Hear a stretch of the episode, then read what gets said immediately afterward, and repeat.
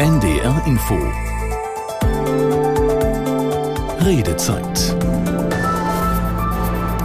Einen schönen guten Abend zusammen. Wir sind's mal wieder etwas früher als gewohnt. Die Redezeit heute schon um kurz nach sieben. Denn nachher ab 21 Uhr hören Sie hier bei uns bei NDR Info ein weiteres Champions League Spiel, nämlich die Partie Union Berlin gegen den SSC Neapel. Da geht's live rein ins Stadion ab kurz nach neun. Ich bin Nina Zimmermann und wir sprechen heute Abend über das Studium an einer Uni und fragen, wer sich das überhaupt noch leisten kann. Studieren, das hat man früher mal so als schönste Zeit im Leben beschrieben. Davon ist nicht mehr allzu viel übrig, wenn man als Studentin oder Student keine Wohnung findet, an seinem Studienort zum Beispiel, überhaupt zu wenig Geld hat, jobben muss, um irgendwie über die Runden zu kommen. Wer heute in Deutschland studiert, der ist deutlich stärker von Armut bedroht als der Rest der Bevölkerung. Das ist wie gewohnt die Nummer, um hier anzurufen und mitzureden unter der 08000 441777 oder gucken Sie gerne online auf ndr.de vorbei. Da läuft ja ein Videostream mit dieser Sendung und direkt darunter auch ein Formular, wo Sie uns mailen können. Ich habe jetzt gerade gesagt Armut. Gucken wir mal auf die Zahlen. Fast 38 Prozent der Studierenden sind laut Statistischem Bundesamt von Armut bedroht. Also fast vier von zehn Studierenden sind armutsgefährdet und das liegt natürlich daran, dass Wohnungen so teuer geworden sind in Deutschland und auch die gestiegenen Lebenskosten. Deswegen unser Redezeitthema heute Abend Semesterstart, der jetzt gerade war. Wie können sich junge Menschen noch ein Studium leisten, wenn Mama und Papa eben nicht für alles aufkommen? Das ist auch jetzt ein Grund, warum ich meinen Master jetzt nicht weitermachen werde, weil ich erstmal berufstätig sein möchte und ich mich eigentlich jede Woche mit diesem Thema beschäftige. Ich finanziere mein Studium irgendwie durch wechselnde Jobs, hauptsächlich Gastrobetriebe und versuche auf kleiner Flamme zu leben. Ich habe zum Glück einen relativ günstigen Mietvertrag und komme gerade so über die Runden, aber es ist doch Sparen an vielen Ecken und Enden. Ich habe den Anspruch, mich selber zu finanzieren, aber es funktioniert oft einfach auch nicht. Ich bin nicht BAföG berechtigt, deswegen werde ich mit von meinen Eltern finanziert und ich habe einen Minijob hier an der Uni. Ich wohne im Studentenwohnheim, die Miete ist nicht so hoch zum Glück. Also ich komme ganz gut klar, aber ich weiß, dass es da sehr viele andere gibt, bei denen es nicht so leicht ist. Bei den Mieten, günstiges WG-Zimmer kostet 500 Euro.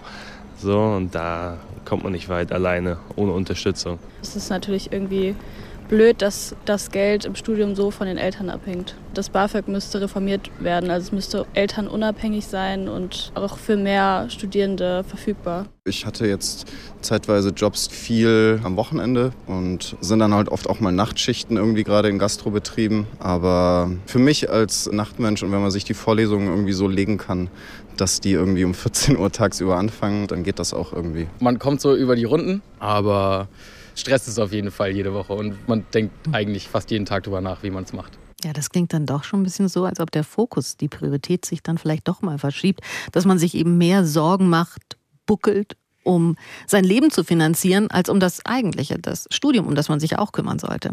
Das waren schon mal erste Stimmen hier in der Redezeit eingefangen von Thomas Sambold. Danke dafür. Ja, viel zu bereden. Wie teuer ist denn Studieren heute überhaupt? Das ist ja auch für alle interessant, die Eltern sind, auf die das vielleicht demnächst mal zukommt. Und was gibt es für Unterstützung? Reicht diese Unterstützung? Es gibt ja Studienkredite, BAföG wurde gerade schon genannt.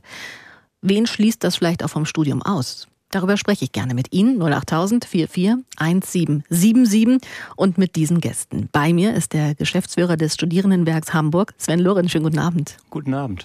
Und zugeschaltet ist Professor Dr. Michael Vogtländer vom Institut der deutschen Wirtschaft, dem IW in Köln, der uns über den neuen Studentenwohnreport auch mehr erzählen kann. Wo ist es teuer, wo ist es günstig und wie ist der Trend? Schönen guten Abend. Ja, schönen guten Abend. Und Franka von Schmoller ist auch zugeschaltet. Sie ist selbst Studentin an der Leibniz-Universität in Hannover eingeschrieben, von da auch zugeschaltet. Hallo, schönen guten Abend, Franka. Hallo, guten Abend. Sie studieren Sonderpädagogik. Erstes Semester, aber Sie haben eigentlich auch frisch umgesattelt, haben vorher Französisch, Spanisch als Sprachen studiert. Warum haben Sie sich denn entschlossen, nochmal das Fach zu wechseln, was anderes zu studieren? Die Entscheidung, das Fach zu wechseln, kam ungefähr vor einem Jahr. Und zwar habe ich ähm, das Sprachstudium auch sehr geliebt, mich aber dann beruflich immer wieder bei den Menschen gefunden. Ähm, ich hatte dann ähm, letztes Jahr auch einen guten Arbeitsplatz gefunden ähm, und habe als Integrationshelferin an einer berufsbildenden Schule gearbeitet. Und dann war eigentlich die Entscheidung schon klar, dass ich ähm, ja langfristig denken möchte und Aussichten haben möchte in meinem Leben. Macht das nicht Angst, wenn man nochmal weiß, jetzt habe ich nochmal fünf, vielleicht sechs Jahre mit Referendariat vor mir, die ich finanziell echt durchhasseln muss, viel kämpfen muss, weil jeder Cent auch umgedreht werden muss? Ja, auf jeden Fall. Also das hat mich die letzten zwei Monate sehr beschäftigt. Ähm, im Juli war ähm, Bewerbung und Gedanken und so weiter alles schon da. Aber als dann wirklich die Zusage kam mit Umzug und alles in meinem Kopf war, was ich alles regeln möchte und muss, kam dann wirklich Angst auf. Also ich habe dann hin und her überlegt und tatsächlich, als ich dann gemerkt habe, Ende August, dass ich die Studiengebühr nicht bezahlen kann alleine, wieder überlegt, ob ich es einfach lassen soll. Und ähm, zum Glück habe ich Unterstützung bekommen und ähm, mir wurde die Semestergebühr geliehen. Aber Hannover mit der teuersten Semestergebühr auch in Deutschland, das ist schon knackig. Vielleicht können Sie mal den anderen Menschen, die damit nicht mehr so viel zu tun haben oder noch nichts zu tun haben, was sind das für Summen, die man da stemmen muss? Und können die Eltern helfen? Gleich mal in Verbindung gefragt. Ja, das ist eine gute Frage. Also die Semestergebühr sind 400 Euro. Als ich damals angefangen habe zu studieren, ähm, das war in Mainz, da waren das ungefähr 350. Mhm. Das ist auch viel und da ist auch immer ein Semesterticket inbegriffen, aber mal 400 Euro übrig haben, wo Menschen vielleicht länger nicht so viel verdient haben, ist natürlich echt schwierig. Also meine Eltern konnten mir zum Beispiel da nicht helfen. Ähm, sie hätten das bestimmt gemacht und irgendwelche Lösungen gefunden, aber es ist super schwierig. Und das heißt, wie können Sie jetzt so ein bisschen, also ein bisschen geliehen, haben Sie schon gesagt, und dazu noch einen Job oder wie finanzieren Sie sich auch den Alltag, weil der kommt ja noch oben drauf? Genau, also ich finanziere mich aktuell durch einen Nebenjob. Das ist auch eine schöne Arbeit. Ich werde 20 Stunden die Woche arbeiten und das reicht natürlich nicht gänzlich, um alles zu decken. Ähm, ich habe mich jetzt zusätzlich für Wohngeld ähm, beworben, mhm. weil ich nicht BAföG berechtigt bin. Also ich habe theoretisch keinen Anspruch, weil es auch ein Zweitstudium ist. Da können wir auch heute nochmal drüber sprechen, wie ähm, aufwendig oder wie intensiv auch so eine BAföG-Beantragung ist, ob da man gut durchgeführt wird, vielleicht auch mit der Hilfe des Studierendenwerkes. Ähm, können Sie sich denn eigentlich auf das Studium noch genug konzentrieren mit diesem Job parallel? 20 Stunden haben Sie gesagt in der Woche. Weil in der Umfrage haben ja auch gerade schon ein paar deutlich gemacht, das mhm. ist schon eine Doppelbelastung. Das ist definitiv eine Doppelbelastung. Also der erste Punkt, der für mich dazugekommen ist, ist, dass ich den Stundenplan nicht frei wählen kann. Also ich kann nicht die Kurse belegen nach Lust und Laune, sondern ich muss erstmal gucken, wann und wo mache ich das überhaupt. Mhm. So habe ich zum Beispiel auf Kurse zurückgegriffen, wo ich asynchron arbeiten kann. Ähm, ich habe mir mit meiner Klientin auch die Termine besprochen, die sind zum Glück auch echt sehr kulant und entgegenkommend. Das ist auch nicht immer die Regel. Aber das heißt für mich, zwei Tage die Woche sind geblockt. Manchmal arbeite ich noch am Wochenende. Ähm, ich bin gerade echt noch auch in dieser Findungsphase, dass ich echt gucken muss, komme ich damit hin. Und manche Dinge kommen vielleicht auch einfach zu kurz, oder? Weil wir haben ja vorhin auch nochmal gesprochen, wir beide, und da sagten sie, ja, jetzt zum Semesteranfang sind ja doch viele auch euphorisch in die Stadt nach Hannover gekommen und die sind da gerade vorbeigeschoben zum Weg zur Arbeit. Das gehört auch zur Realität. Ja, genau. Das ist auch einfach eine psychische Belastung. Also ich glaube, mir geht's da nicht alleine so. Ich glaube, vielen Menschen geht es noch viel schlechter als mir. Ich habe zum Glück Menschen in meinem Leben, die sagen, hey, mach das Studium, ich, ich finanziere das, du kannst mir das irgendwann mal wiedergeben. Das haben nicht alle, aber ich bin dann auch echt zum Teil bei den Campus gelaufen, ähm, zum Teil zur Arbeit, zum Teil auch zu Terminen, zu Ämtern und habe überhaupt keine Freude empfunden, sondern wirklich mhm. Sorgen gehabt sagt Franka von Schmoller. Die Studentin ist in Hannover an der Uni dort eingeschrieben. Vielleicht ruft ja auch der ein oder andere Student jetzt an, der das gerade gehört. Die Studentin, die sagt, ja, ich habe da ganz ähnliche Probleme, ich habe Sorgen, aber ich habe vielleicht auch eine Lösung gefunden, wie ich das in meinem Alltag gut managen kann. Erzählt sehr gerne. 08000 441777. Diese Redezeit heute zum Thema dem Semesterstart und wir fragen, ist ein Studium noch bezahlbar? Bei mir im Studio, wir haben eben schon gehört, ist Sven Lorenz vom Studienwerk Hamburg, Studierendenwerk Hamburg. Im Schnitt, Herr Lorenz, was hat ein Student, eine Studentin finanziell im Monat überhaupt zur Verfügung? Ja, also 37 Prozent haben unter 800 Euro im Monat. Das wissen wir aufgrund der 22. Sozialerhebung. Mhm. Und das reicht oftmals nicht aus, weil ein ganz großer Teil geht für die Miete eben bei drauf. Ähm, gerade in Hamburg rechnen wir damit, dass man durchschnittlich in etwa 1100 Euro im Monat benötigt. Also das ist schon sehr schwierig und absolut nachvollziehbar, was die Studentin eben erzählt hat. Jetzt haben Sie in Hamburg, weil man eben mit, mit 800 Euro äh, nicht weit kommt, erstmal auch in Hamburg mit dem Studierendenwerk ja 4400 Wohnheimplätze. Da wohnen die jungen Leute zu Fixkosten. Das ist so, ja. Also das zeichnet uns vielleicht auch aus. Wir sind relativ günstig am Markt. Das heißt, in unserer Miete, die liegt in etwa zwischen 280 und 450 Euro. Und wir haben eine All-Inclusive-Miete. Das heißt, alle Studierenden wissen genau am Monatsende, was sie bezahlen müssen, unabhängig davon, wie hoch die Heizkosten sind. Und Unsere Zimmer, Apartments sind vollständig möbliert. Bei uns gibt es freies WLAN und wir haben ein paar Extras dabei. Ähm, darauf kann man sich dann verlassen. Im Gegensatz zum freien Markt, wo auch sehr viele Wohnplätze sind, die aber nicht mit unseren Preisen mithalten können. Jetzt haben wir 4400 Wohnheimplätze in Hamburg. Wir haben ungefähr 73.000 Studierende in der Hansestadt. Das heißt, aber auch nur ein Bruchteil kann das in Anspruch nehmen. Das stimmt. Das sind in etwa sechs Prozent. Das reicht nicht. Wir haben sonst noch gemeinnützige Unternehmen, die auch Wohnraum anbieten. Aber über 90 Prozent wohnen eben nicht so günstig. Und das ist natürlich ein Thema auch in Hamburg.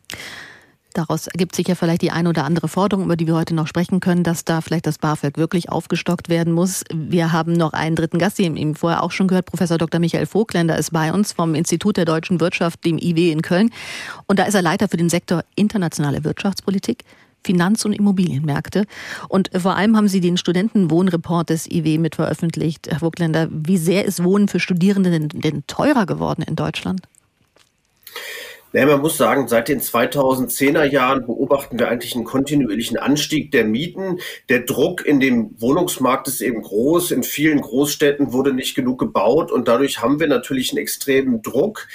Während der Corona-Zeit gab es ein bisschen Entspannung, weil natürlich auch weniger Menschen in die Städte gegangen sind. Aber jetzt gerade im letzten Jahr kommt es eigentlich von zwei Seiten. Erstens haben wir wieder eine sehr starke Zuwanderung in die Städte. Ähm, die Städte wachsen sehr stark. Und gleichzeitig sind eben die Energiepreise deutlich gestiegen. Und in der Summe sind damit die Mieten für studentisches Wohnen im letzten Jahr um acht Prozent gestiegen. Und das ist natürlich eine gewaltige Entwicklung. Und gerade in den Großstädten ist es natürlich besonders teuer. Also Hamburg gehört natürlich zu den teuersten Städten, aber auch viele andere Städte sind mittlerweile sehr, sehr teuer. Und ähm, auch für eine kleine Wohnung muss man in vielen Städten deutlich über 500 Euro mittlerweile ausgeben. Und wenn ich daran denke, dass ja auch mehr Ein-Personen-Haushalte es gibt und weitergeben wird, Single-Haushalte drücken ja auch genau auf diesen Markt. Damit sind Studierende auf dem Wohnungsmarkt besonders unter Druck wahrscheinlich. Ja, genau. Das ist eigentlich das ganz große Problem für Studierende, wenn sie eben kein Wohnheimzimmer finden. Da haben sie ja ein Privileg, dass sie nur da, äh, das alleine äh, mieten können. Aber wenn sie im freien Wohnungsmarkt sind, dann konkurrieren sie eben mit jungen Erwerbstätigen, teilweise mit Auszubildenden, zunehmend auch mit Senioren, mit Fachkräften aus dem Ausland. Alle wollen eigentlich kleine, günstige Wohnungen in zentraler Lage. Und damit ist es natürlich extrem schwierig. Und für Studierende ist es dann oftmals auch, selbst wenn sie die Zahlungsfähigkeit haben, schwierig schwierig, weil natürlich andere vielleicht noch zahlungskräftiger sind und noch sicherere Mieter sind. Die Telefonnummer hier im Studio ist die 08000 441777. Rufen Sie sehr gerne an, wenn Sie gerne mitreden wollen, vielleicht Fragen haben oder auch einfach nur Anmerkungen zu unserem Thema heute, zum Semesterstart, der vor ein paar Tagen da war. Und wir fragen, ist ein Studium noch bezahlbar? Ein Anrufer kommt jetzt aus Tornisch erstmal ins Studio. Herr Ahlhaus, guten Abend. Ja, schönen Abend, Frau Zimmermann. Schönen guten Abend in die Runde. Ja, ich habe vor etwas mehr als 35 Jahren studiert und ähm, habe genau die gleiche Situation gehabt oder beziehungsweise eigentlich noch bequemer, sage ich mal, obwohl es seinerzeit auch schon sehr, sehr prekär war. Ich finde es katastrophal, dass ähm, im Moment, äh, wenn ich zum Beispiel eine Ausbildung mache, ich habe einen Mindestlohn von 550 Euro plus eben halt Wohngeld und so weiter. Und wir haben eben gerade auch schon gehört von einer Studentin, dass sie halt überhaupt nicht mit rumkommt. Mhm. Die Situation ist auch die, dass wenn ich BAföG bekomme, dass ich halt mindestens die Hälfte des BAföGs einfach als Darlehen bekomme. Das heißt, ich starte mit einem Minus. Das macht ein Auszubildender überhaupt nicht. Und äh, wenn ich zum Beispiel im Baugewerbe tätig bin, habe ich 1100 Euro im Monat. Wenn ich im öffentlichen Dienst bin, habe ich auch irgendwie in dem Bereich ungefähr 1100 Euro. Und als BAföG-Empfänger habe ich 950 vielleicht als Maximum. Ich habe mir schon gehört, dass das überhaupt nicht stimmt. Und äh, kriegt vielleicht die Hälfte, habe dann vielleicht noch Anspruch auf Wohngeld und muss dann halt, wenn ich drei Jahre studiere, 10.000, wenn ich Master mache, 20 oder 25.000 Euro mit Minus sozusagen in die Berufstätigkeit steigen, kann man natürlich sagen, okay, ne, also man kann ja 40.000, 50.000, 60.000, 70.000 Euro verdienen, wenn ich halt äh, entsprechend äh, dann nach meinem Studium arbeiten kann. Aber die Situation sieht ganz anders aus. Und wenn ich zum Beispiel im wissenschaftlichen Bereich tätig bin, dann bin ich permanent in prekären Situationen tätig. Dann habe ich zwei, drei Jahresverträge. Elternbereitschaft und äh, also Mütterschutz oder was weiß ich auch immer, wenn ich zum Beispiel äh, Perspektive habe, Kinder und so weiter, absolut null. Äh, das ist absolut äh, katastrophal, finde ich. Das ist also eigentlich noch schlimmer geworden als seinerzeit, als ich vor 35 Jahren studiert habe. Und ich finde das sehr, sehr schlimm und muss ganz ehrlich sagen, also mir fehlt einfach die Ehrlichkeit zu sagen, das ist nicht okay. Das ist einfach nicht okay, so wie es läuft. Und ähm, äh, man musste sagen, zumindestens wenn man studiert, dann muss das halt, äh, wie soll ich sagen, das, das muss neutral sein. Nicht zum wenn eigenen in, Nachteil in zumindest Wenn ich in einer. Regelstudienzeit studiere, Mhm. dann ist das null. Also dann, dann, dann, das kann nicht sein. Und dann kommt noch dazu, wenn ich, wenn ich äh, meine Rentenversicherung gucke, das ist ja seinerzeit vor ungefähr 20 Jahren geändert worden. Da war es so, wenn ich studiert habe, hat meine ganze Studienzeit gezählt als äh, Anwaltschaftzeit.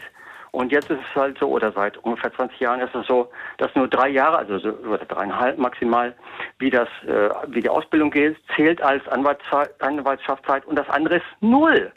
Das heißt, ich habe null Jahre Rentenanwaltschaftszeit. Und das ist, ich finde das einfach katastrophal. Und ich finde es schlimm, dass das alles nicht diskutiert wird, beziehungsweise ich anrege an, dass das halt auch komplex diskutiert wird und äh, würde mich freuen, wenn das auch so läuft. Dankeschön. Dankeschön, Herr Ahlhaus, mit diesen klaren Worten, dass äh, Sie auch sagen, das kann ja auch nicht sein, dass wir das einfach so stehen lassen als Gesellschaft. Und zwei Punkte haben Sie mitgenannt, die nehme ich in die Runde mit. Zum einen erstmal hat Herr Ahlhaus gerade von den BAföG ähm, Anträgen gesprochen, die man dann auch bekommt und sagt, er geht, an- man geht mit extremen Schulden raus. Vielleicht können wir da noch mal einen Faktencheck kurz reinlegen, Herr Lorenz vom Studierendenwerk Hamburg. Ja, also ich kann das erstmal absolut nachvollziehen, was gesagt worden ist. Vielleicht darf ich richtig stellen, es stimmt, 50 Prozent werden ein Darlehen sein, wenn man das BAföG erhält, aber das ist gedeckelt auf 10.000 und 10 Euro. Ist auch nicht wenig, aber es geht nicht ins Unermessliche.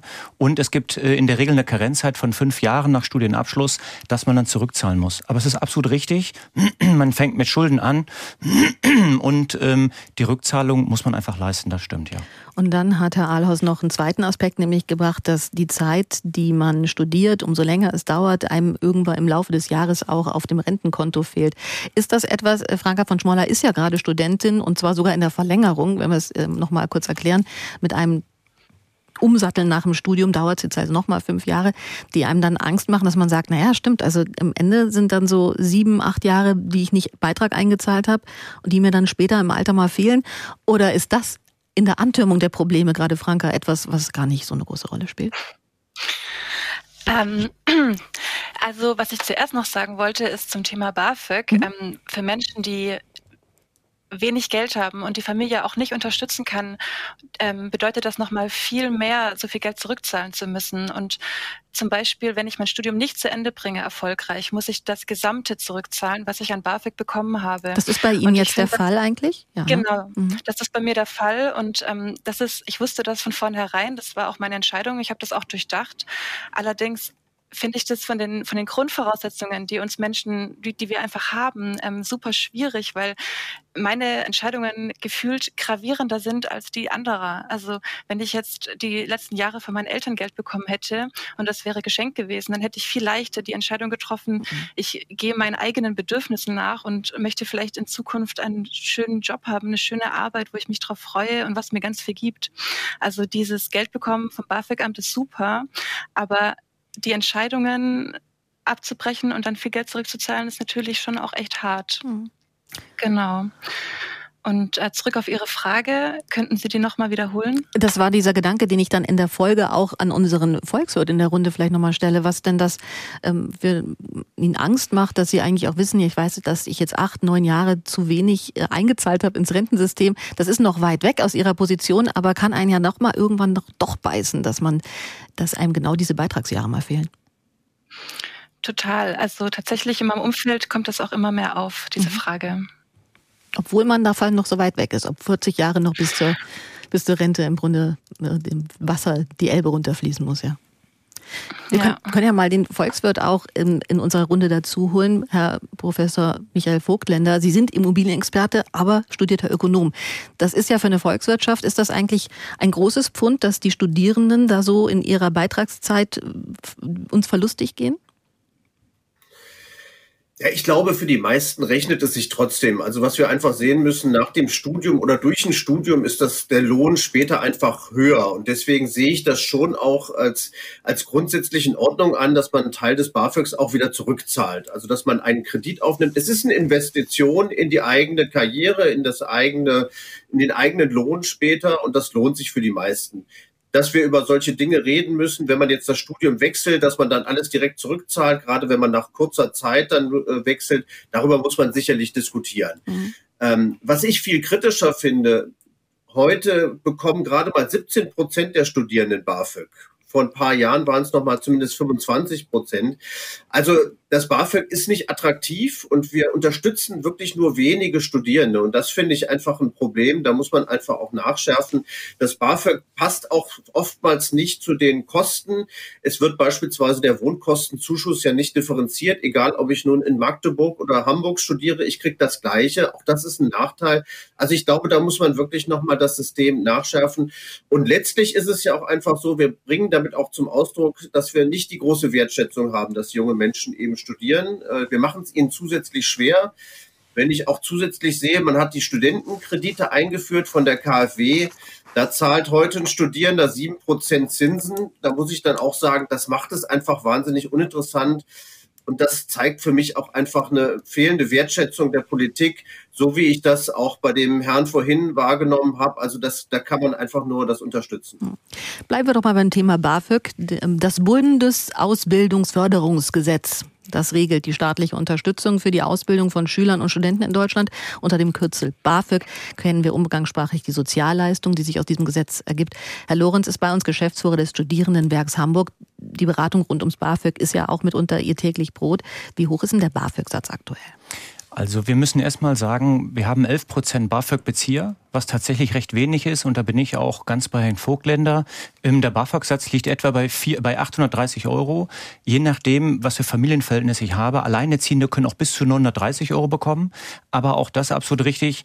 In Hamburg, im, im, in den Wohnanlagen, die wir vorhalten, kann man damit die Miete bezahlen. Aber der BAföG-Satz äh, hat 360 Euro Pauschale für Mieten. Damit kann ich aber auf dem freien Wohnungsmarkt keine WG finden. Also das Und klappt. Egal in welcher Stadt eigentlich, ne? Egal, ja, also die Tendenz ist schon so, dass es in den östlichen Bundesländern etwas günstiger ist, tendenziell nicht unbedingt.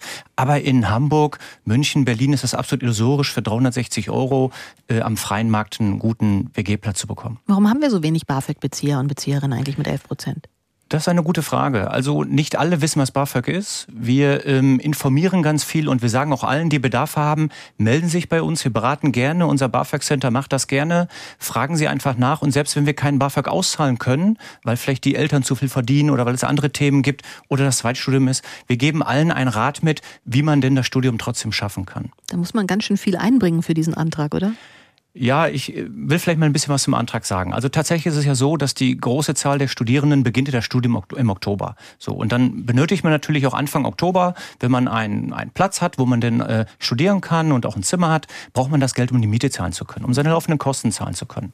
Und ähm, wir wünschen uns natürlich, dass die Studierenden so früh wie möglich den BAföG-Antrag stellen, nicht erst im August oder September, sondern das wäre schon mal gleich mein erster Rat äh, an alle Zuhörerinnen und Zuhörer, so früh wie möglich den BAföG-Antrag zu stellen. Selbst wenn die Immatrikulation noch nicht vorliegt, man den Platz noch nicht bekommen hat äh, im, im Studium, äh, trotzdem schon mal den Antrag stellen, das vielleicht nachreichen, weil Sie müssen sich vorstellen, in Hamburg bekommen wir 10.000 Anträge und wenn die alle im August und im September kommen, dauert es manchmal auch länger. Ansonsten auch ein kleines Thema. Wir wünschen uns, dass die Studierenden natürlich auch alle Unterlagen einreichen. Auch das ist ein Thema, würde uns auch helfen. Leider sehen wir, dass 90 Prozent der eingereichten Anträge unvollständig sind. Das verzögert das auch. Aber grundsätzlich ist es so, es ist nicht ganz einfach. Wir brauchen die Steuererklärung der Eltern, um wirklich prüfen zu können, darf jemand BAföG erhalten oder nicht. Wäre eine politische Forderung denn, dass das BAföG in seinem jetzigen Level einfach angehoben werden muss? Ja, also ich denke, äh, was man in jedem Fall machen muss, das BAföG muss reformiert werden. Wir brauchen komplett neue Ansätze und alleine die Mietpauschale in Höhe von 360 Euro sollte sich aus meiner Sicht der Realität anpassen. Das ist nicht mehr zeitgemäß, da muss was passieren. Und das, was ich mir auch wünschen würde, eine jährliche Automatisierung. Mhm. Vielleicht im, im Sinne ähm, der Inflation, dass auch tatsächlich jährlich das BAföG angehoben wird. Das brauchen wir in jedem Fall die Reformpläne der Bundesregierung, die beinhalten beim BAföG nicht, dass es elternunabhängig werden soll. Wäre das aber etwas, über das wir nachdenken sollten in der Gesellschaft? Also Nachdenken kann man über alles. Gut. Äh, es muss, es muss natürlich bezahlbar sein, das ist vollkommen klar. Und ich möchte nochmal eben den Bogen spannen zu Frau Schmoller, die ja eben sagte, Mensch, wenn ich, wenn ich BAföG bekomme, ich fange schon mit so einem Negativen irgendwo mhm. an und Studierende, die von ihren Eltern unterstützt werden, haben es einfach leichter. Nee, die müssen das nur den Eltern erklären, warum sie nochmal umsatteln, ja. So, aber das ist schon etwas komplett anderes. Und das, was wir uns ja wünschen, ist ja Chancengleichheit und Bildungsgerechtigkeit. Also das wollen wir haben und insofern sollte man über eine BAföG-Reform nachdenken. Die Bundesregierung ist leider aus meiner Sicht nicht ganz auf dem Weg. 080441777 ist die Telefonnummer ins Studio und wir können zumindest schon mal einen guten Abend in Lübeck abgreifen. Guten Abend, Herr Hoppe. Ja, einen wunderschönen guten Abend in die Runde. Bevor Sie nämlich loslegen, Herr Hoppe, wir können nämlich gerade genau über dieses Thema Abhängigkeit von Eltern nach den Nachrichten weiterreden, wenn Sie mögen. Das ist nämlich einer Ihrer Punkte und dann freue ich mich, wenn Sie gleich dabei sind, Herr Hoppe, und die Redezeit dann in die nächste halbe Stunde geht. Bis gleich. NDR Info. Die Nachrichten. Um gleich 19.30 Uhr mit Gisela Former. Nach der Kollision zweier Frachter in der Nordsee werden weiterhin vier Seeleute vermisst. Zwei Besatzungsmitglieder konnten gerettet werden, ein Mann wurde totgeborgen. Eines der beiden Schiffe war bei dem Zusammenstoß gesunken. Eine erste, Entschuldigung, eine erste Tauchoperation brachte laut Havariekommando keine Erkenntnisse. Aus Oldenburg Thomas Stahlberg. Das Schiff liegt in 30 Metern Tiefe. Es gebe eine ganz geringe Chance, dass die vier Männer im Schiff überlebt hätten, sagt ein Sprecher des Havariekommandos. Kavalleriekommandos. Sollte die Crew in der Nordsee schwimmen, gäbe es ein Zeitfenster von etwa 20 Stunden, um sie möglicherweise lebend zu bergen. Wenn die vier dann eine Schwimmweste und Schutzanzüge tragen, sechs Seenotrettungskreuzer, zahlreiche weitere Schiffe, Flugzeuge und Hubschrauber beteiligen sich an der Suche. Auch der havarierte Frachter Polesi beteiligt sich. Er blieb weitgehend unbeschädigt. Israels Außenminister Cohen hat in einer Sitzung des UN-Sicherheitsrates Forderungen nach einer Feuerpause im Gazastreifen abgelehnt. Cohen fragte die Anwesenden, was eine verhältnismäßige Reaktion auf die Tötung von Babys, die Vergewaltigung und Verbrennung von Frauen und die Enthauptung eines Kindes sei. Israel habe sich nicht für diesen Krieg entschieden. Die Welt müsse die militärische offensive Unterstützung, die Hamas seien die neuen Nazis, so der israelische Außenminister. Zuvor hatte unter anderem UN-Generalsekretär Guterres eine Feuerpause gefordert, um Hilfslieferungen an die Notleidenden im Gazastreifen zu ermöglichen. Bundeswirtschaftsminister Habeck hat seine Industriestrategie vorgestellt. Durch gezielte Investitionen soll der Industriestandort Deutschland gestärkt werden. Aus Berlin Marit Tessar.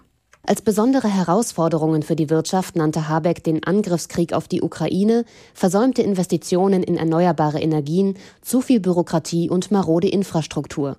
Die Antwort der Industriestrategie? Unternehmen sollen mit einem speziellen Brückenstrompreis entlastet werden, ausländische Fachkräfte besser auf dem deutschen Arbeitsmarkt integriert und Bürokratie abgebaut werden. Außerdem sprach sich Habeck für eine Carbon-Management-Strategie aus, also für die Möglichkeit, CO2 zu komprimieren und unterirdisch zu speichern. In der Europäischen Union soll es bald strengere Regeln für Verpackungsmüll geben. Der Umweltausschuss des Europäischen Parlaments hat sich jetzt dafür ausgesprochen.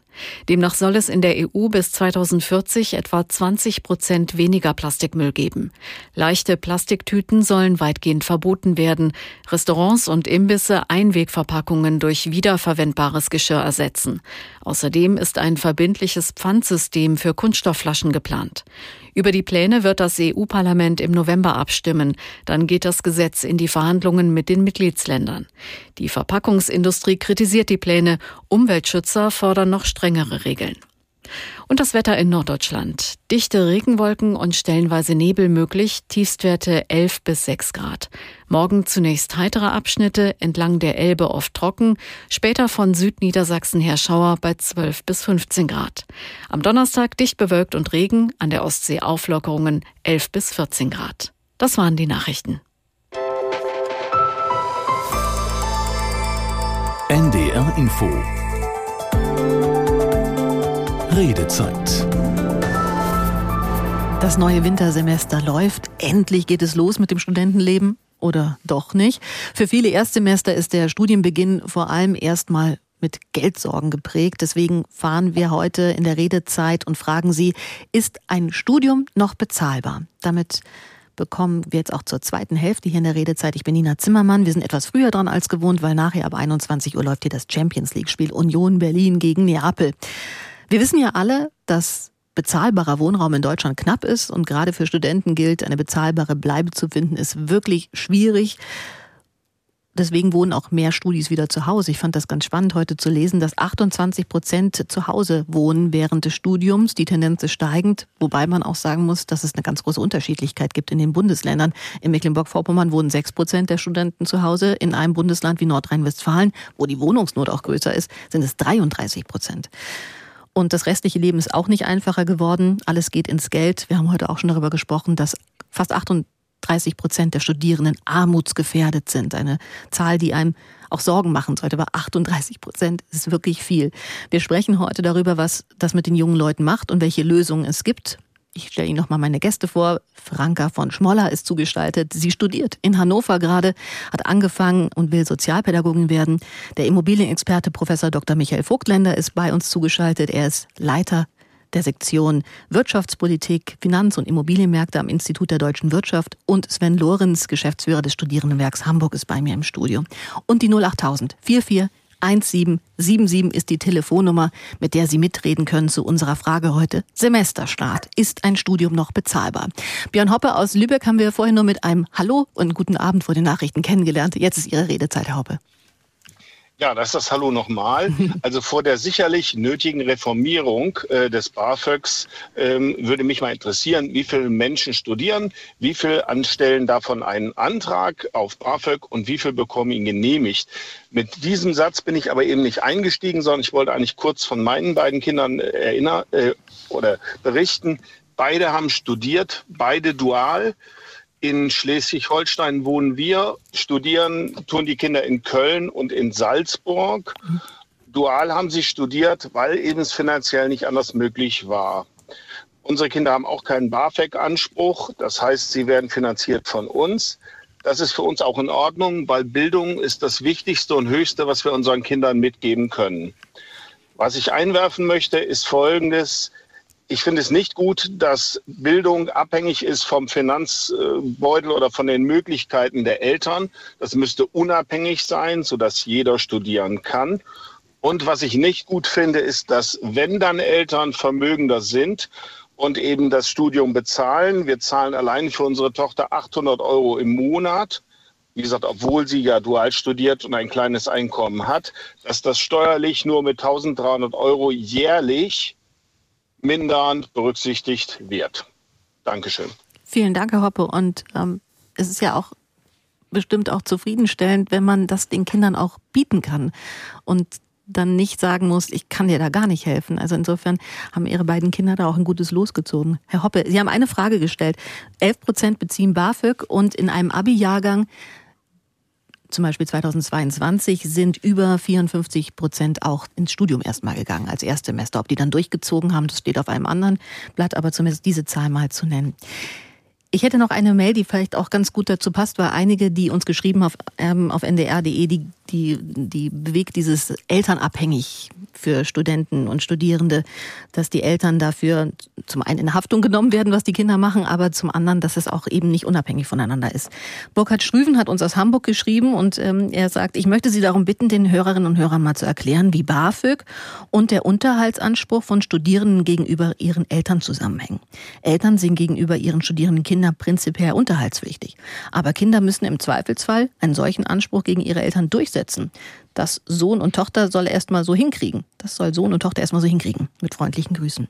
Ja, das stimmt. Das ist ja auch ein Punkt, dass man als Elternteil erstmal laut Liste auch ja, verpflichtet ist für den Unterhalt. Also das ist vollkommen korrekt. Äh, zu Herrn Hoppe will ich nur mal eben sagen, ganz, ganz tolle Hoppe, dass Sie Ihren Kindern das ermöglichen die sind wirklich sehr privilegiert. Viele Studierende haben eben nicht das Glück. Das ist ein Riesenproblem und es stimmt. Eltern müssen ihren Kindern das Studium ermöglichen. Deshalb wird ja auch im BAföG-Antrag abgefragt, wie sind denn eigentlich die Einkommensverhältnisse? Und ich möchte es mal ganz einfach machen. Wenn also 800 Euro einem Studierenden zustehen würden und die Eltern können theoretisch sich 400 Euro leisten, dann bekommen sie 400 Euro BAföG. Aber diese 400 Euro müssen die Eltern bezahlen. Und das Problem ist wirklich so, wenn sie es nicht tun oder sie wollen gar nicht, dass Sohn oder Tochter irgendwas Bestimmtes studiert, weil es vielleicht nicht passend ist, dann muss man es theoretisch einklagen. Und das tun viele auch nicht. Viele scheuen das auch und die haben natürlich ein Problem damit. Also das ist auch eine Problemlage, für die man doch eine Lösung finden sollte. Wir haben ja auch bei uns in der Sendung Franka von Schmoller, die Studentin ist in Hannover. Wenn, Franka, wenn Sie sich mal so umhören bei den Kommilitoninnen und Kommilitonen, BAföG haben wir gehört, 11 Prozent. Die meisten versuchen es doch selbst mit Elternhaus oder Jobs hinzubekommen. Wie sind also Ihre Erfahrungen, wenn Sie da im Gespräch sind? Kommt das dann etwa auch mit Ihrer Realität überein, dass BAföG eigentlich gar nicht die große Rolle spielt? Das ähm, kann ich so nicht sagen. Also BAföG hat schon echt eine große Rolle gespielt mhm. in meinem Umfeld. Allerdings ist es ein Riesenproblem, weil das eben elternabhängig ist. Also es muss den Eltern sozusagen schon richtig schlecht gehen, damit Menschen, damit Studierende überhaupt einen Anspruch haben. Ähm, ich hatte damals einen Höchstsatz bekommen. Ich habe eine Freundin, die hat, ich glaube, knapp 300. Das reicht dann immerhin irgendwie vielleicht für einen Teil der Miete oder so. Aber ich weiß schon, dass viele es probiert haben, es zu bekommen. Und ich kenne auch eine Person, die tatsächlich dann, weil die Eltern so gut verdient haben, dass er keinen BAföG-Anspruch hatte, das, den ähm, Unterhalt sozusagen eingeklagt hat. Mhm. Das ist eine Geschichte, weil er echt nicht wusste, wie er es macht. Ähm, er wohnt in Stuttgart. Die Miete war so günstig für 430, glaube ich. Ähm, ja. Aber auch etwas, was Narben hinterlässt, wenn man das vor dem Gericht einklagen muss. Also das ist so, das ist katastrophal, das möchte keiner machen. Die Studierenden sind eh belastet. Wir sprechen von einer Mental Health Krise, wo wir wissen, dass 65 Prozent der Studierenden ihr Päckchen mit sich schleppen und unglücklich sind, auch mit der Situation, die sie haben. Ich will noch mal zwei andere Zahlen nennen. Das verdeutlicht, dass das BAföG so auch nicht ausreicht. Deutschlandweit arbeiten circa 65 Prozent laut eigener Auskunft neben, neben dem Studium. So. Und äh, in Hamburg sind es knapp 75 Prozent. Das zeigt ja eigentlich, dass das BAföG nicht reicht, dass es fürs Leben nicht ausreicht. Und da muss dringend was passieren. Also die BAföG-Sätze reichen in dem Fall einfach nicht. Und man muss drüber nachdenken, wie man es eben besser machen kann. Bevor wir vielleicht noch mhm. über die Wohnsituation sprechen, ähm, würde ich diesen einen Aspekt der Studienkredite noch mit dazu nehmen, weil das ist ja auch eine Möglichkeit, sich finanziell aufzupuffern. Elf Prozent ähm, aller Studierenden bekommen BAföG, haben wir schon gelernt. Der große Rest finanziert sich eben mit der Hilfe Familie oder Job. Man könnte aber auch diesen Kredit, einen Studienkredit von der KfW sich holen. Herr Vogtländer, als Ökonom würden Sie das raten? naja, ich habe vorhin schon mal gesagt, mit sieben Prozent Zinsen ist der schon extrem teuer. Also das Problem ist einfach, dass die KfW wollte eine Lücke schließen, will einen Kredit anbieten, aber sie gibt eigentlich nur die Marktkonditionen. Und entsprechend, die Zinsen sind stark gestiegen im letzten Jahr und die KfW hat das jetzt eins zu eins weitergegeben. Ich meine, in den letzten Jahren lag der Zinssatz bei vier Prozent, da gab es schon auch mehr Anträge, aber jetzt mit sieben Prozent ähm, das muss man auch voll äh, nachzahlen, also zurückzahlen. Das ist schon dann eine erhebliche Bürde. Da kommen schnell Summen zusammen. Also wenn man es vermeiden kann, sollte man das nicht aufnehmen. Und dennoch, Frau von Schmoller, Ihr Freund traut sich da dran. Ist der schon so im, in der Endphase des Studiums, dass er sagt, das ist so überschaubar? Oder äh, warum macht das keine Angst, da doch so mit so einer großen Zinsbelastung durchs Leben zu gehen? Oh, ich denke, das macht eine Riesenangst. Ähm, die Situation, ich hoffe, das ist okay, dass ich darüber spreche, äh, ist so, dass er keine Unterstützung bekommt. Und ähm, da mhm. seine Eltern genug Geld haben, hat er keinen Anspruch auf BAföG. Und da hat er sich dann äh, jetzt für den Master sozusagen nach seinen Möglichkeiten erkundigt. Und es gibt super, super wenig Möglichkeiten für Menschen, die gerade in seiner Situation sind. Mhm. Ich hoffe, und er ist gerade am Anfang, also er ist im ersten Jahr. Ich hoffe, es ist wirklich okay, dass wir in seiner Abwesenheit da gerade drüber sprechen. Thomas Wille aus Kloppenburg hat die 08000 441777 gewählt. Guten Abend, Herr Wille. Ja, wunderschönen guten Abend. Schönen guten Tag in die Runde. Meine, mein Beitrag ist, ähm, ich habe vor Jahren, vor ewigen Zeiten studiert, in den 80ern. Und ähm, bin also so langsam, aber sicher in der Endphase meiner ähm, Aktivität als Werktätiger.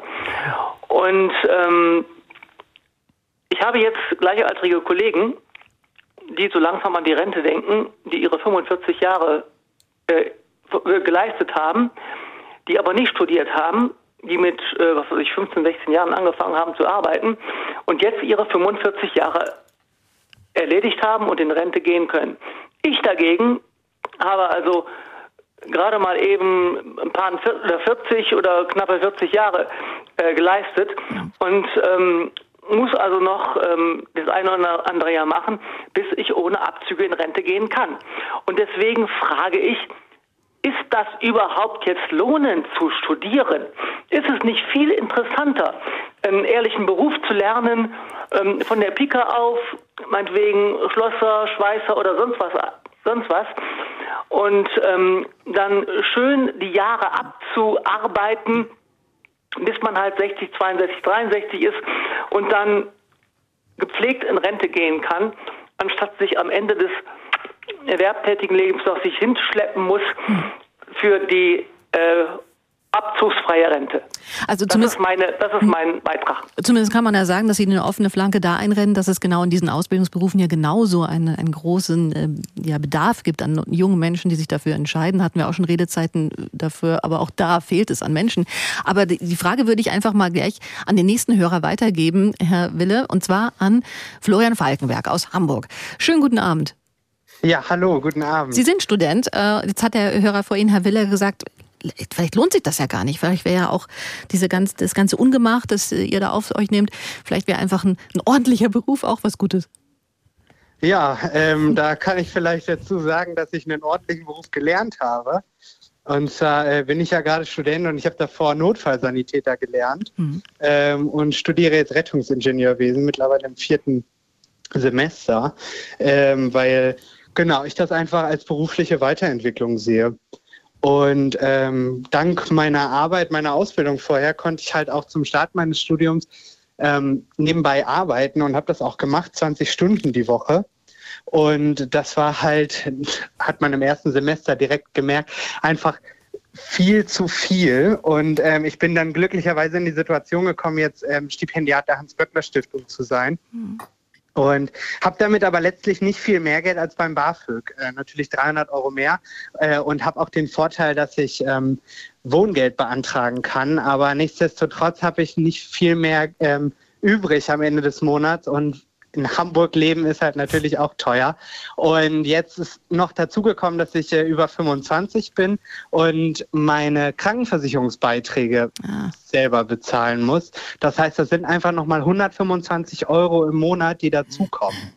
Wie, ähm, wie, machen Sie denn das? Also das ist ja in der Tat mit den Summen, die Sie da nennen und dann in Hamburg, wir, selbst wenn man in der Peripherie wohnt, es wird ja auch nicht günstiger. Wie kommen Sie denn dann klar? 20 Stunden Arbeitsstunden in der Woche, das ist auch schon zwei Tage, die da Minimum draufgehen und dann ist immer noch nicht alles durchfinanziert. Genau, das muss ich ja zum Glück nicht mehr machen. Mhm. Ähm, ich arbeite halt trotzdem nebenbei noch zwei Dienste im Monat, um auf meine 520 Euro zu kommen, die mhm. ich äh, nebenbei arbeiten darf. Und äh, muss dann halt natürlich schauen, dass ich, ich kann halt nicht in Urlaub fahren, ich kann mir keine großen finanziellen Sachen leisten. Ich muss hoffen, dass das ganze Studium durch meine Waschmaschine hält. Das sind ja alles Unkosten, die noch dazukommen.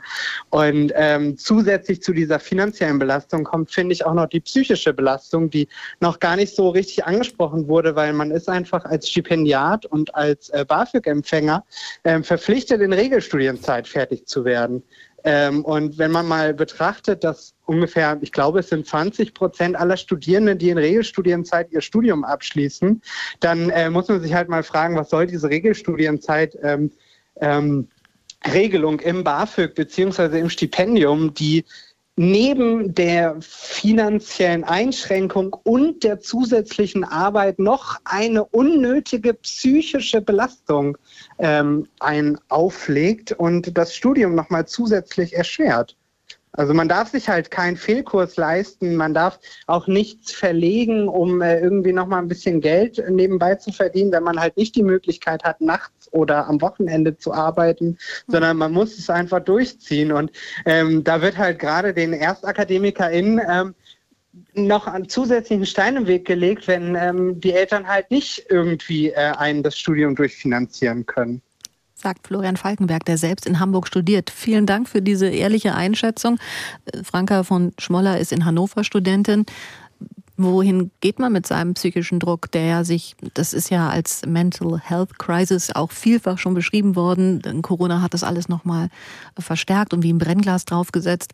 Aber äh, haben Sie da irgendwie eine guten Umgang mitgefunden? Redet man dann im Freundeskreis, hält sich so stabil oder gibt es da andere Angebote, die irgendwie nennenswert wären auch? Ähm, es gibt bestimmt sehr viele Angebote, die nennenswert sind. Es gibt zum Beispiel eine psychosoziale Betreuung auch von der Uni. Ich weiß nicht, ob das an jeder Uni möglich ist, aber man kann sich da selbstverständlich auch Hilfe holen. Ähm, ich habe wirklich auch großes Glück mit meinem Umfeld. Ähm, auch mit meinen Eltern. Mir ging es wirklich richtig schlecht ähm, in den vergangenen Monaten. Das war irgendwie echt eine richtig krasse Belastung. Deswegen kann ich jetzt gerade total verstehen, was gesagt worden ist, weil diese Leichtigkeit fehlt einfach. Ja, ich habe die ganze Zeit in meinem Kopf, auch Wohngeldanträge sind ja nicht einfach zu machen. Man muss mega viele Sachen einreichen. Ähm, die wollen ganz, ganz, ganz viel nachgewiesen haben. Und da ist, bin ich jetzt zum Beispiel auch wieder abhängig von anderen. Mhm. Also das ist wirklich ähm, eine krasse Belastung. Und ich dachte eigentlich, dass wir heute ganz viel über die Problematik des Wohnraums sprechen werden, weil das ist ja in den Metropolen genauso ein Problem. Deswegen haben wir ja auch Herrn Vogtländer bei uns. Ich würde gerne an dieser Stelle mal diesen Schlenker doch noch auf die Wohnsituation kommen, äh, machen. Denn das ist ja etwas, was jeden im ersten Semester erstmal beschäftigt. Die meisten kommen jetzt im Herbst dazu. Deswegen ist auch Crunch-Time gerade in den Unistädten. Genau jetzt ist es schwierig. Jetzt hat Michael Vogtländer, der bei uns ist Immobilienexperte am Institut der deutschen Wirtschaft, Sie haben ja das auch in einem Report mal festgehalten. Können Sie denn sagen, wo es gerade besonders teuer geworden ist, wenn man als Studierender ähm, hinzieht? Also die größten Mietsteigerungen hatten wir tatsächlich in Heidelberg. Aber wenn wir jetzt mal das Gesamtniveau betrachten, muss man einfach sagen, München ist sehr, sehr teuer, Frankfurt ist sehr teuer, gerade die Nebenkosten sind da sehr hoch, Stuttgart und Hamburg gehört natürlich auch dazu und zunehmend auch Berlin. Also das mhm. sind einfach die Großstädte, die sind einfach extrem teuer. Da bezahlt man eben für die 30 Quadratmeter Wohnung bis zu 700 Euro mittlerweile. In Hamburg ist noch ein bisschen günstiger, aber auch nicht viel. Was spannend ist, es gibt tatsächlich schon eine große äh, Unterschiede in Ostdeutschland beispielsweise. Da sind ja einige Standorte, da kann man noch für unter 300 Euro diese Wohnung bekommen. Magdeburg beispielsweise, Jena oder auch im Ruhrgebiet ist es noch teilweise deutlich günstiger, wenn man Bochum beispielsweise anschaut. Also es mhm. gibt schon große Preisunterschiede und ich glaube, das ist zunehmend etwas, was vielleicht auch Studierende mit in den Blick nehmen sollten zumindest bei gleichwertigem Studienangebot, dass man dann eben auch überlegt, naja, ist der günstigere Standort dann nicht vielleicht auch besser für mich, weil ich einfach besser mit meinem Einkommen zur Verfügung äh, klarkomme? Auf ndr.de ist eine Mail von Klaus Held aus Duisburg reingekommen. Er schreibt uns, wie können sich junge Menschen heutzutage ein Studium leisten? Fragezeichen. Naja, Antwort. Ich kann mich nicht daran erinnern, dass die finanzielle Situation für Studierende vor 25 Jahren besser gewesen wäre. Herr Vogtländer, Sie sind ja als Immobilienexperte schon länger mit diesen Kostensteigerungen befasst. Ist das denn etwas, was Sie gerade beobachten am Wohnungsmarkt? wirklich gerade verschlechtert oder gleichbleibend schwierig, so wie Herr Heise das auch sagt, erhält? Also wir haben natürlich immer sehr unterschiedliche Zeiten auch im Immobilienmarkt erlebt. Also Anfang der 90er war es schon mal sehr schwierig für Studierende, das muss man sagen. Da gab es auch lange Warteschlangen. Wir haben dann eigentlich eine sehr starke Entspannung im Wohnungsmarkt so ab Ende der 90er Jahre in den 2000er Jahren erlebt, weil wir da einfach sehr viel Wohnraum auch geschaffen hatten, auch teilweise zu viel Wohnraum geschaffen hatten und die Mieten dann eine Zeit lang wirklich stabil geblieben sind. Und ich meine, das ist ja auch etwas, was in der jetzigen Situation dazukommt. Wir schauen auf die Quadratmeterpreise, auf die Mietpreise. Aber die große Schwierigkeit ist ja schon überhaupt eine Wohnung zu bekommen und eine zu finden, die zu den Bedürfnissen passt. Die Lage war früher einfach besser. Da war es auch einfacher, dann vielleicht eine große Wohnung zu finden und eine WG daraus zu machen. Die Möglichkeiten sind heute einfach deutlich eingeschränkter. Ähm, und ich glaube, von daher haben wir schon zumindest eine ähnlich schwierige Situation wie Anfang der 90er Jahre. Franka von Schmoller studiert gerade und unterhält sich bestimmt auch mit Kommilitonen und Kommilitonen, wie die das machen mit dem Wohnen. Einige pendeln richtig lange Strecken. Was heißt denn lange? Eine halbe Stunde oder wie lange pendelt man zur Uni dann? Ähm, was ich gehört habe, ist, dass Studierende bis zu zwei Stunden pendeln. Ähm, in Hannover ist die Situation folgende, dass im Vergleich zu letztem Jahr äh, die Quadrat der Quadratmeterpreis um 13,14 Prozent angestiegen ist im Vergleich zum Vorjahr äh, ich meine, Entschuldigung, 10,14 Prozent angestiegen ist. Und das ist tatsächlich, also nicht nur, dass es keine Wohnungen gibt, mhm. es ist so, dass selbst die Wohngenossenschaften so teure Wohnungen haben, ich habe das gestern recherchiert noch mit Freundinnen vom Asta. Das geht so ab 1500 Euro kalt für eine Dreizimmerwohnung. Das ist utopisch und ähm, da kann ich verstehen, dass Menschen pendeln, dass sie sagen, ich ziehe lieber auf ein Dorf und ähm, habe dann eben keine Wohnung in Uninähe, obwohl das natürlich viel bequemer wäre. Oder man findet sich zu Zweckgemeinschaften zusammen. Davon haben Sie mir heute auch nachmittags ja. erzählt. Ja, das habe ich gestern spontan gehört. Das habe ich auch als ganz neues Konzept. Ähm, das ist eine ältere Dame, die normalerweise ihre Wohnung beziehungsweise ein Zimmer ihrer Wohnung während Messe Hannover vermietet hat, weil sie auch Geld braucht. Und sie hat jetzt Studierenden angeboten, bei ihr zu wohnen, günstig. Und das ist dann so ein Kompromiss. Wir haben ja Sven Und was ich auch gehört habe, Entschuldigung, ist, dass es ähm, Projekte gibt, wo zum Beispiel Menschen mit Behinderung mhm. zusammenwohnen mit Menschen, die sich vielleicht einmal die Woche um sie kümmern, mhm. die vielleicht dann einen schönen Spaziergang machen oder einen schönen Ausflug machen, mit dem Kompromiss, wenig Miete zu zahlen. Das ist wirklich, es gibt Ideen, aber äh, es reicht nicht aus. Sven Lorenz ist bei uns, der vom Studierendenwerk Hamburg ja ist. Wir haben in Göttingen zum Beispiel auch extreme Wohnungsnot. Da hat sich das Studentenwerk zusammen mit einem Hotel getan. Bis zu 40 Übernachtungsplätze für Studierende bietet man da an. Bis zu zwei Wochen lang konnte man da fünf Euro die Nacht zahlen und kam zumindest im Erstsemester schon mal unter zum Start. Fern im Süden in München kann man sich nur mit Campingplatz retten, vergünstigten Campen. Das zeigt ja auch die Verzweiflung mitunter in den Studienstädten oder die, die Ratlosigkeit. Haben Sie die Kuh vom Eis bekommen hier in Hamburg? Da gab es ja auch zu Wintersemesterstart viel mehr Bewerber auf die Wohnheimplätze zum Beispiel von Ihnen. Das ist tatsächlich so. Also ich will mal unterstreichen, es gibt einfach zu wenig bezahlbaren Wohnraum für Studierende. Das ist so. All unsere 4400 Plätze sind vermietet, vollständig vermietet und trotzdem haben wir eine Bewerbungsliste gehabt von über 2800 Personen. Die ist jetzt nach dem Semesterstart auf 1800 Personen abgeschmolzen, mhm. aber es ist immer noch viel zu viel. Wir geben auch ganz viele Tipps. Also das, das Schöne ist ja, man muss sich so früh wie möglich sollte man sich bewerben und gerade jetzt auf Hamburg bezogen, gerne auf alle Wohnanlagen. Wir haben 26 Wohnanlagen und wenn man nicht ganz genau erpicht ist, unbedingt im Stadtzentrum zu wohnen, hat man eine deutlich bessere Chance. Aber auch bei uns kann man sich, an uns kann man sich wenden, äh, an unser Beratungszentrum, wenn es um Wohnen geht, um Wohnraum zu kriegen. Man kann sich zusammenschließen mit anderen innerhalb einer WG. Das kann man tun und vielleicht kommt man auch erstmal unter und versucht dann später nochmal umzuziehen. Ähm, aber es gibt deutlich zu wenig Wohnraum und auch wir wollen in Hamburg 2000 Plätze schaffen. Bis 2030 eine ganz, ganz sportliche Aufgabe. Aber insofern wollen wir ein bisschen Druck rausnehmen und das eben ermöglichen. Dazu auch noch die Mail von Katja Häuser aus Dummersdorf, die uns geschrieben hat auf ndr.de. Ich finde es traurig, dass es so wenig Studentenwohnheime gibt, die das Wohnen während des Studiums für alle bezahlbarer machen würden.